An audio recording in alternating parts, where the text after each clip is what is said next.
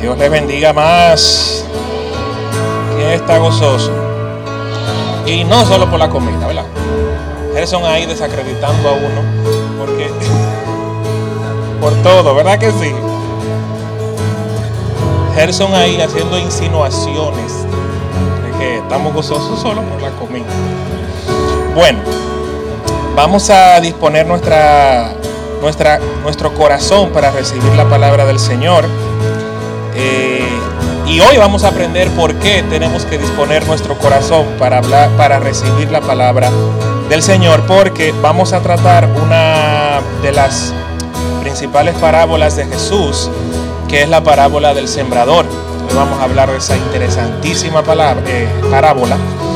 Y luego vamos a ver por la Biblia por qué es importante hablar de esta y por qué para Jesús esta parábola tiene una importancia tan, tan relevante, ¿no? Entonces, lo primero que vamos a hacer es que yo quiero que me acompañen a leer en Mateo capítulo 13, ¿ok? Versículo 1 del 1 al 9. Y vamos a ir leyendo algunos versículos. Primero, dice, aquel día salió Jesús de la casa y se sentó junto al mar. Y se, le, y, se le, juntó mucha gente. Y entrando él en la barca se sentó. Y toda la gente estaba en la playa. Y les habló muchas cosas por parábolas, diciendo, he aquí, el sembrador salió a sembrar. Diga conmigo, el sembrador salió a sembrar. Y mientras sembraba, parte de la semilla cayó junto al camino, y vinieron las aves y la comieron. Parte cayó en pedregales, donde no había mucha tierra, y brotó pronto, porque no tenía profundidad de tierra. Pero salió el sol, se quemó, porque no tenía raíz, y se secó. Y parte cayó entre espinos, y los espinos crecieron y la ahogaron. Pero parte cayó en buena tierra, y dio fruto, cual al ciento, cual a sesenta y cual al treinta por uno. El que tiene oídos para oír, oiga. Oremos.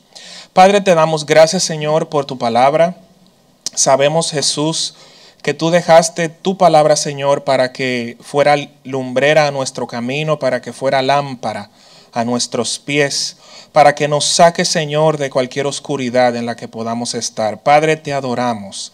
Y hoy recibimos tu palabra, Señor, y disponemos nuestro corazón, Padre, para que esa verdad que tú quieres poner en nosotros crezca y se reproduzca. Gracias, Señor, por tus enseñanzas, porque tú eres bueno, por tu misericordia. En el nombre de Jesús, toma control de este tiempo y de los aires, Señor.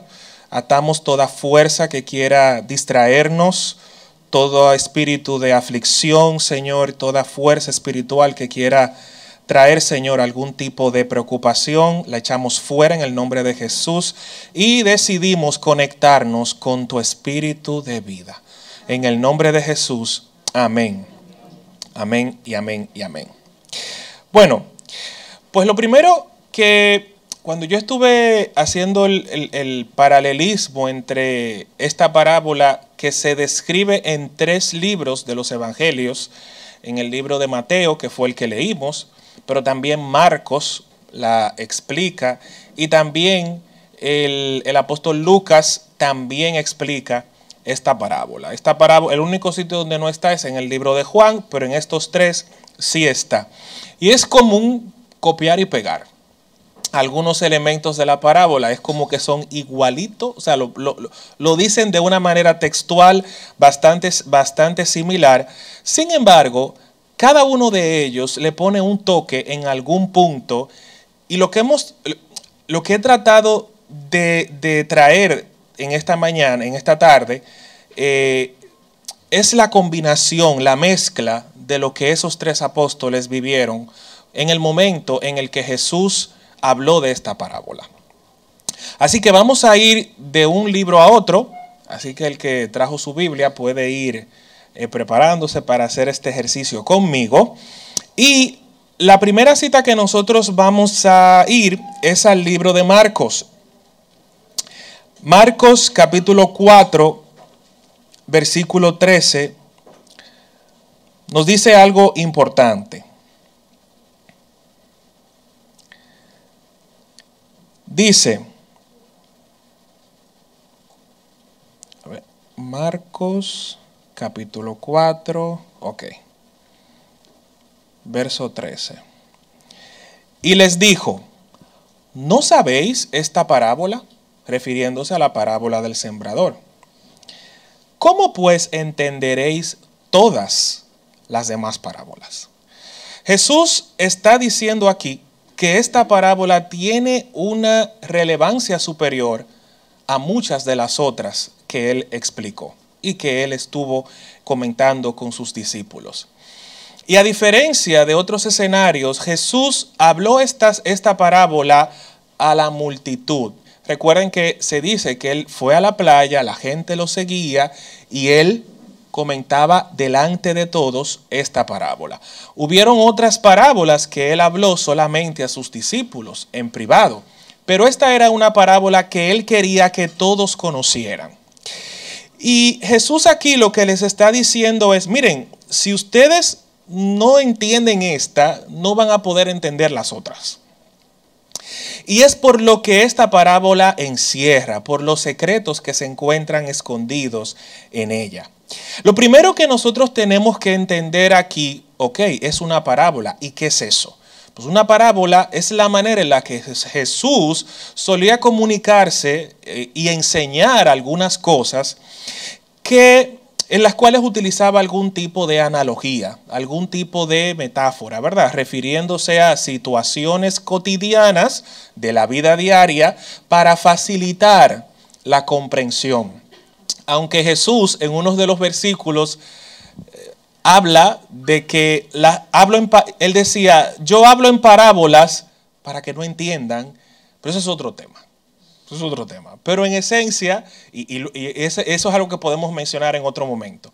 Pero en este, en este texto específicamente, lo que Jesús está haciendo es utilizando una analogía de lo que es un proceso de siembra, quién interviene en ese proceso de siembra y lo que se siembra. Entonces, cuando leímos la parábola del sembrador, lo primero que nosotros vemos es que el sembrador salió a qué? A sembrar. ¿Y qué se siembra? Una semilla. ¿Verdad? Eso es, eso es lo lógico. La semilla representa la palabra de Dios. Y esto lo dice Jesús en el libro de Lucas, capítulo 8, verso 11. ¿Ok? En el verso 11 dice es, esta es pues la parábola. La semilla es la palabra de Dios. Ya sabemos lo que significa la semilla. Cuando Jesús habla en parábola, todo lo que él, todos los elementos que él utiliza tienen un significado. Entonces, ya sabemos que en la parábola del sembrador, la semilla significa qué? Bien. Y el sembrador significa o representa a todo el que lleva la palabra de Dios. Marcos 4:14, eso es lo que nos dice. Dice, el sembrador es el que siembra la palabra. Aquella persona que habla de Dios con otra está sembrando una semilla. Aquella persona que comparte un testimonio que delante de un no creyente habla de un milagro que Dios, que Dios hizo con él, o aquella persona que desde aquí predica la palabra, o aquella persona que en un momento de devocional ministra tu vida, está sembrando una semilla. Todas esas son circunstancias en las cuales se está sembrando semilla. ¿Van conmigo hasta aquí? Ahora, ¿qué pasa con la semilla? Y lo que Jesús procede a, decirnos a nosotros son cuatro escenarios. Se dan cuatro escenarios o cuatro cosas que pueden ocurrir cuando estamos en el proceso de la siembra. Cuando estamos hablando de la palabra de Dios. Cuando predicamos a alguien, cuando hablamos de un testimonio a alguien, esa semilla que nosotros lanzamos, con esa semilla pueden ocurrir cuatro cosas. Entonces, vamos a ver la primera. Y para eso vamos a ver lo que nos dice Mateo 13, 4. Mateo 13, 4. Dice, y mientras sembraba, parte de la semilla cayó junto al camino. Diga conmigo, camino. Y vinieron las aves del y vinieron las aves y la comieron. Ok. Eh, lo importante aquí es que tenemos una semilla que fue lanzada y cayó junto al camino. No cayó en una tierra donde debería germinar, sino que cayó en un lugar donde la gente camina. Por lo cual, esta semilla fue pisada. O sea, si fue lanzada junto al camino, quiere decir que personas caminaron por ahí y bueno, fue pisoteada. Y las aves del cielo, desde allá la vieron y dijeron, ok, páquete, y se la comieron. Entonces, ya sabemos que el camino no es el lugar donde tiene que caer una semilla, sino que es, en, otro, en otro sitio. Ahora, ¿qué representa el camino? El camino en esta parábola, en este, en este escenario, representa el corazón del hombre. ¿Y qué pasa? La semilla cae en el corazón de nosotros. Cuando alguien nos habla la palabra de Dios, cuando, cuando alguien nos da un consejo, cuando alguien nos dice, mira, Dios eh, dice en su palabra que tú tienes que hacer esto lo otro, está sembrando una semilla. Y esa semilla cae en nuestra mente, en nuestro corazón. Sabemos que en la Biblia la palabra corazón no significa el órgano que tenemos, sino nuestro sistema de pensamientos. Entiéndase nuestra mente. ¿Me voy explicando bien? Entonces, ¿Qué pasa? La semilla cae en nuestro pensamiento, cae en nuestra mente y cuando recibimos esa palabra y no la entendemos, el enemigo puede llenarnos de pensamientos que se van que van devorando esa semilla y terminan llevándosela. Y la primera explicación que nos da Jesús en su palabra es que en este escenario el principal responsable de que la semilla no germine es el enemigo.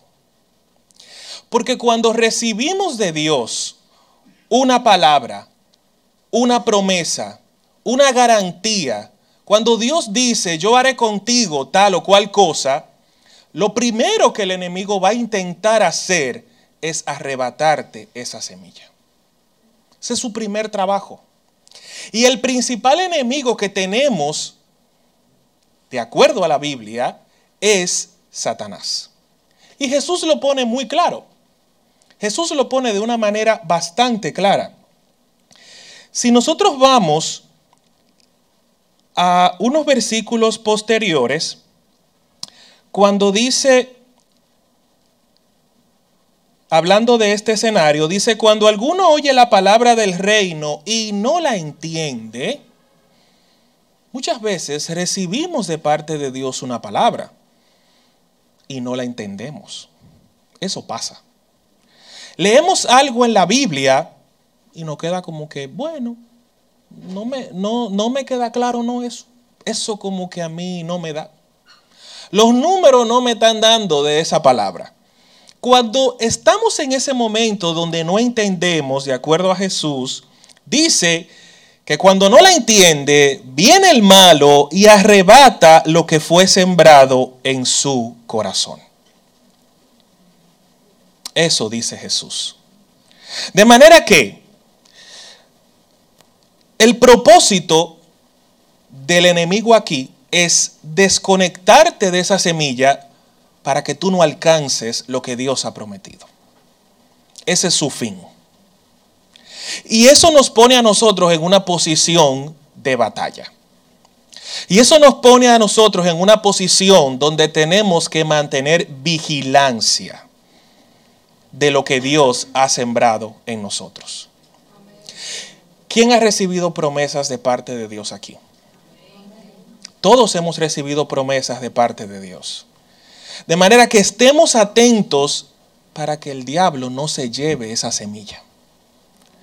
Para que al no entender muchas cosas, no permitamos que el enemigo se lleve lo que Dios ha querido sembrar. Y muchas veces hablamos de esta semilla en términos de nuevos creyentes. Pensamos que esto simplemente se refiere a cuando yo estoy evangelizando a alguien o le estoy dando un testimonio a una persona que no cree en Dios tratando de evangelizar. Bueno, decimos la palabra y la palabra puede ser arrebatada por el enemigo.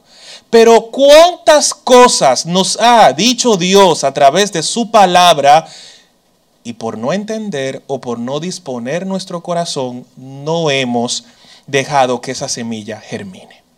Después de tantos años sirviéndole al Dios de la Biblia, todavía hoy hay semillas que no germinan en nuestro corazón porque el enemigo se la lleva. Entonces, tenemos que estar alertas, hermanos. Tenemos que estar alertas en este sentido. Aquí nuestra acción es disponernos a entender que, lo que estamos recibiendo y estar alerto, alertas a los engaños del enemigo. Entonces, en el primer escenario tenemos la semilla que cayó ¿dónde?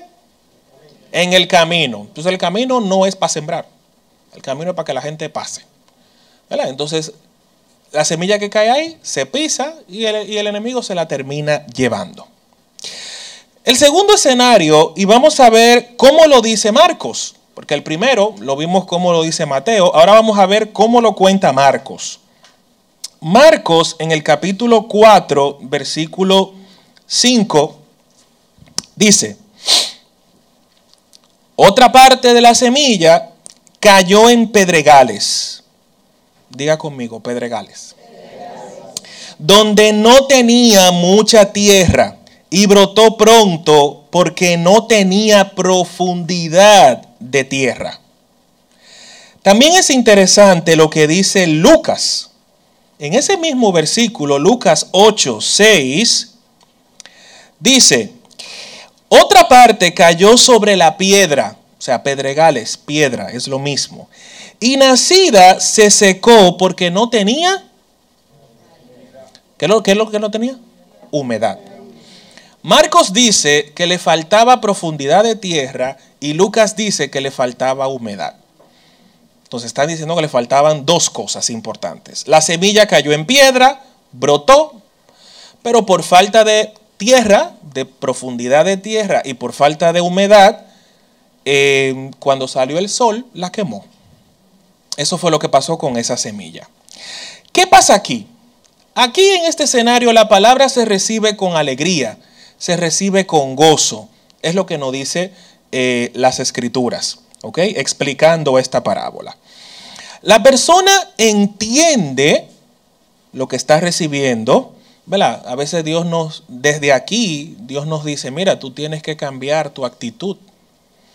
Tú tienes que tratar mejor a tu prójimo tú tienes que dejar el chisme, la mentira, el rencor. Muchas veces se nos dicen esas, se nos tiran esas semillas, ¿verdad? Desde aquí. Y nosotros aquí en el culto, mientras estamos en la iglesia, recibimos la palabra muy feliz, recibimos la palabra muy alegre, pero y nos motivamos a cambiar y decimos, sí, es verdad, yo tengo que yo tengo que hacerlo diferente. Y vamos a, voy, a, voy a, poner todo de mi parte, pero como dicen por ahí, la felicidad del pobre dura poco. Entonces, esa felicidad, esa motivación por querer cambiar, no le dura mucho. ¿Por qué? Porque cuando recibimos esa semilla, no nos dedicamos a profundizar en nuestra fe. No nos dedicamos a profundizar nuestra fe para que agarre raíz de donde tiene que agarrarlo. Entonces, ¿qué pasa? Aquí le falta esa raíz. Cuando una semilla cae entre piedras y brota y sale de la raíz, pero la raíz no tiene de dónde agarrarse. Por eso eh, Marcos decía, le falta profundidad de tierra. Como la raíz no agarra tierra, cuando viene el sol, la quema. ¿Ok?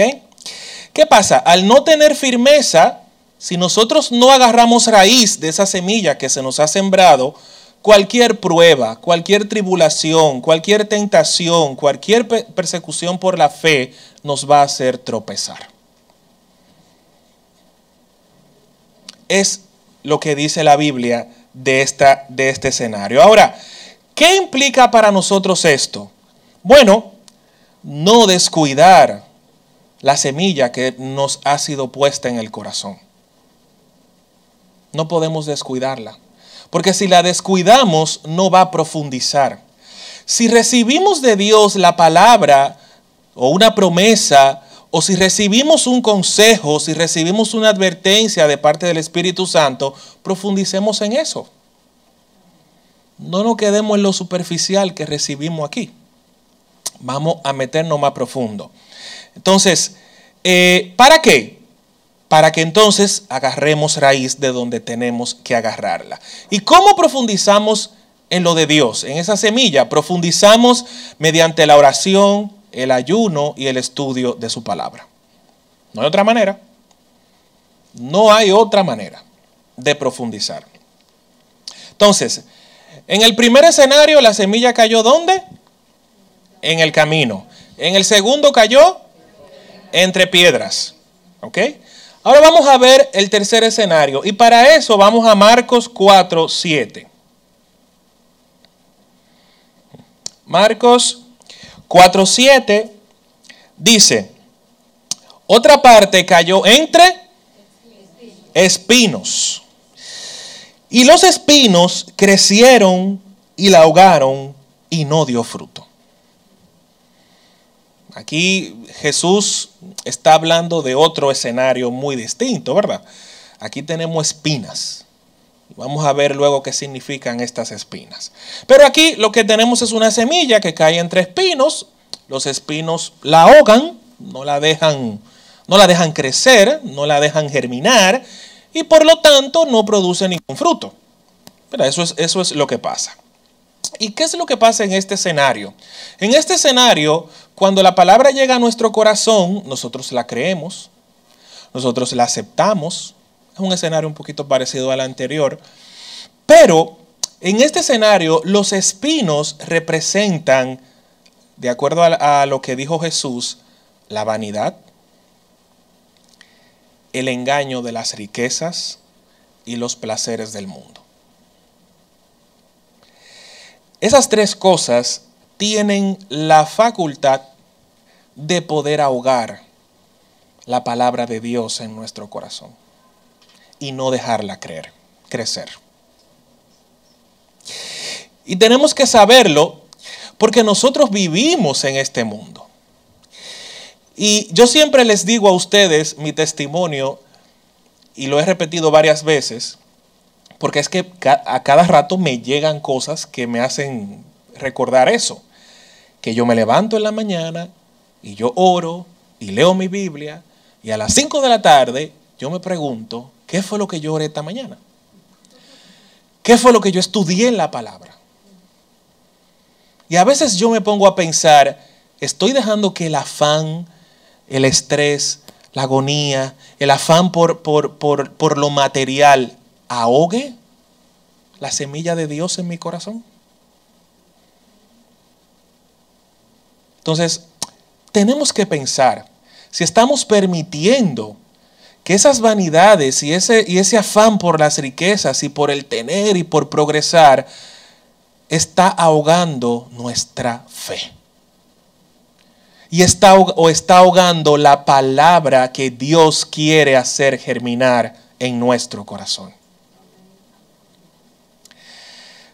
Algo importante aquí es que, pensando yo, ok, yo cuando pienso en esto, yo me imagino una semilla de habichuela, que todo el mundo aquí tuvo que haber sembrado una semilla de habichuela en el colegio, eso es normal, en un vasito plástico con un algodón. O sea, eso, no faltaba.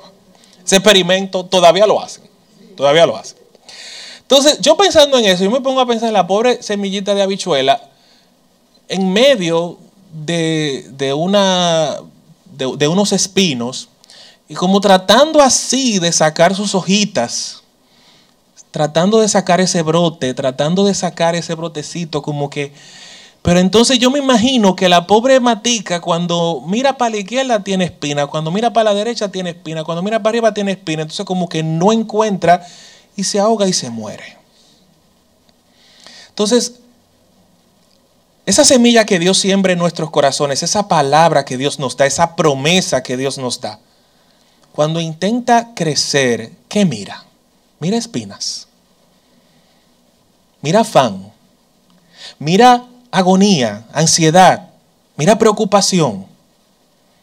Mira falta de fe. Si tu semilla está mirando eso, no va a germinar.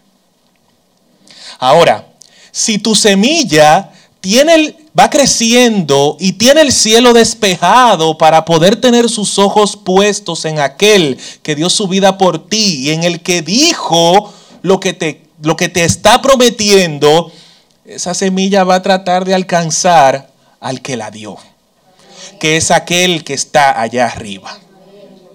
Amén. Entonces, tenemos que mantener el camino despejado a la semilla para que crezca, para que germine y para que vaya donde tiene que ir.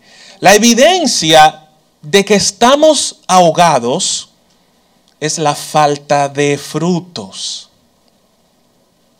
Hermanos, pensemos, aquellos que tenemos tiempo en el Evangelio, ¿estamos dando frutos? Y para Dios los frutos son importantes. Hay una parábola donde se habla de que había un pámpano que no daba frutos. Y Jesús dijo, miren, córtenlo y métanlo en el fuego. Todo árbol, todo pámpano que en mí no da frutos, será cortado y echado al fuego. Así de drástico es Jesús con el tema de dar frutos. Entonces pensemos, si no estamos dando frutos, posiblemente nuestra semilla está ahogada. Porque esa es la evidencia de que nosotros no estamos dando eh, lo que esa semilla quiere dar en nosotros. ¿Me voy explicando bien? ¿Van conmigo, hermanos? Entonces tenemos hasta ahora tres escenarios. En el primero la semilla cae. ¿Y qué pasa? Se la lleva el enemigo. En la segunda, la semilla cae entre piedras. No hay profundidad, no fortalecemos nuestra vida diaria de oración, no profundizamos en eso que Dios nos ha dicho, con lo cual, ante cualquier brisita, la pobre matica se va.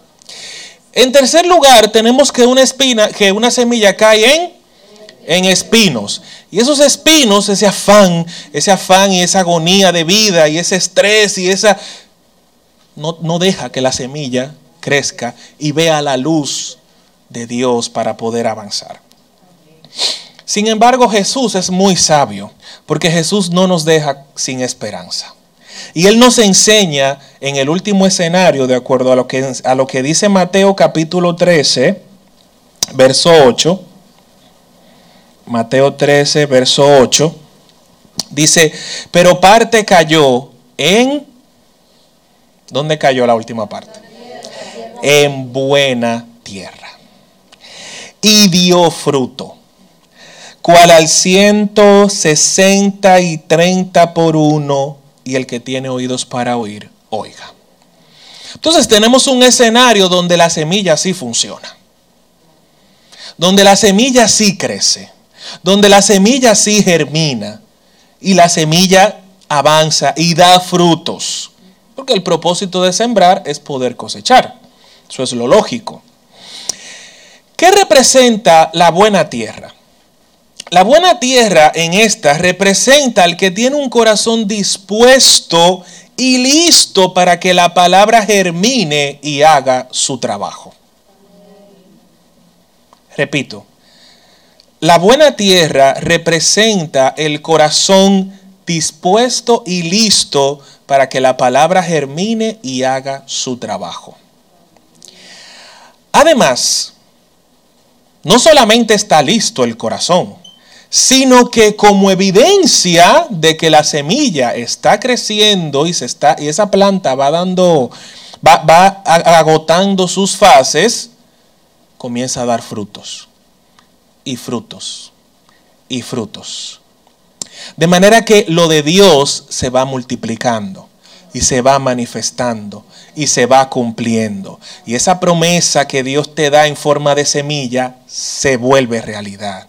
Y esa esperanza que tú tienes en el Dios de la Biblia, que es una semilla, se vuelve realidad. Y Dios comienza a moverse en tu entorno. Y Dios comienza a obrar milagros a favor de ti. Y Dios comienza a sanar. Y Dios comienza a traer abundancia. Y Dios comienza a hacer su obra. Y no solo en ti, sino en tu familia, en los que te rodean, en los compañeros de trabajo. Dios comienza a obrar a través de ti porque simplemente tú dispusiste tu corazón a recibir la palabra y a dejarla germinar.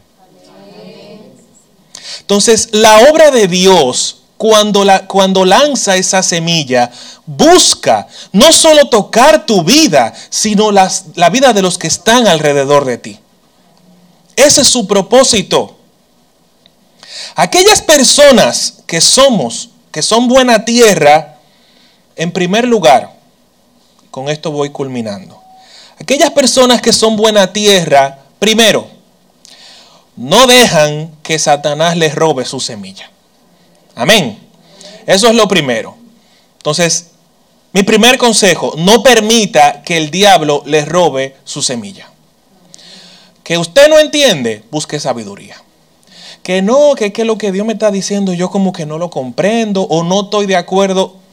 Aquí tenemos una teocracia. Dios es el que gobierna. Y si usted no está de acuerdo con algo que dice Dios, pues bueno, tenemos un problema. Que es el mismo Dios. Entonces, entonces al final, Dios, eh, cuando Dios obra y cuando Dios pone esa semilla en tu corazón, no permitas que el diablo te la robe. Si tú no entiendes, busca sabiduría, busca consejo, estudia, averigua, pero no te quedes en una posición estática, porque si te quedas tranquilo con eso que no entiendo o no comprendo, no estoy de acuerdo, el, enemigo poco a poco va a ir sembrando en tu mente pensamientos y se va a terminar llevando tu semilla. En segundo lugar, busca una buena tierra, un corazón dispuesto, es aquel que busca ser discipulado. Un corazón dispuesto está hábil para hacer, para recibir enseñanza, para recibir doctrina, para recibir palabra. No es renuente a la, enseñanza de la, de la, Biblia. Y está dispuesto a profundizar su fe, a, echar raíces, pero que esas raíces no se queden en las piedras, sino que profundicen, profundicen y lleguen a la tierra y tengan donde agarrarse para que en los momentos de dificultad esa mata no se arranque. Los árboles que hoy vemos, que tienen raíces súper profundas, es muy difícil que Fiona se lo lleve. No lo va a llevar. Pues eso, está allá, esas raíces están súper profundas.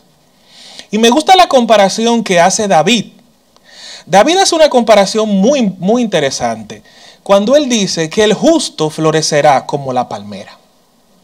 Porque la palmera tiene algo y es que la palmera es un tipo de árbol donde primero eh, crece hacia abajo. La palmera crece hacia abajo primero. Antes de levantarse, que, sube muy alto, pero lo primero que hace es buscar hacia abajo. Entonces, como la palmera, vamos a crecer para abajo vamos a profundizar esas raíces, vamos a, no descuidar nuestra oración, nuestra lectura de la palabra, nuestro tiempo de ayuno, nuestro, nuestra comunión con los hermanos. No descuidemos eso.